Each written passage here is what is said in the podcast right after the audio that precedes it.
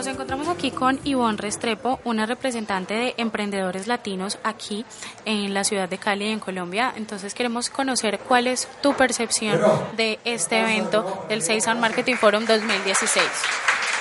Bueno, muchas gracias por invitarme.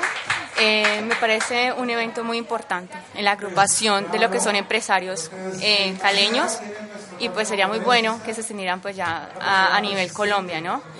Y más que todo para darnos un impulso hacia afuera. Nosotros los, los empresarios colombianos tenemos unos productos que no se ven en el exterior y muchas veces no sabemos explotar ese punto.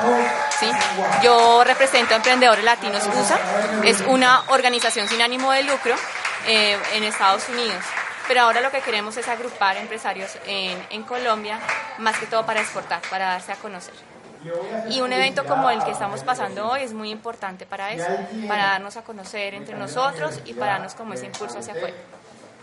Precisamente hablando de impulso, ¿quiere decir que Colombia todavía carece de, este tipo de oportunidades, de este tipo de eventos para, para darse a conocer?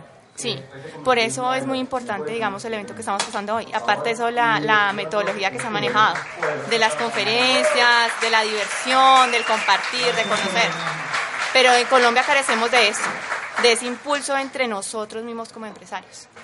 ¿Qué le dirías a las personas que están emprendiendo, a los nuevos empresarios? Que se unan más a ese tipo de eventos que se unan a más esas organizaciones que busca agruparlos y darlos a conocer.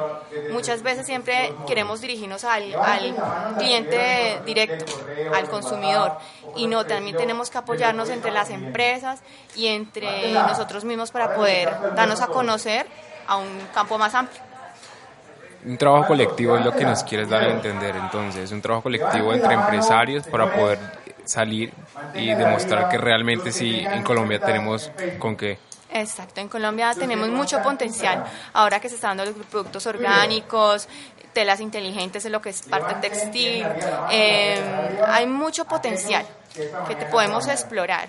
Digamos una cosa, aquí en Colombia se da el cacao, el mejor cacao, y la única parte donde lo utilizan es en Suiza. y ellos son los mejores productores. Cuando nosotros manejamos la producción del cacao. O sea, es algo ilógico, ¿no? Igual con lo del café.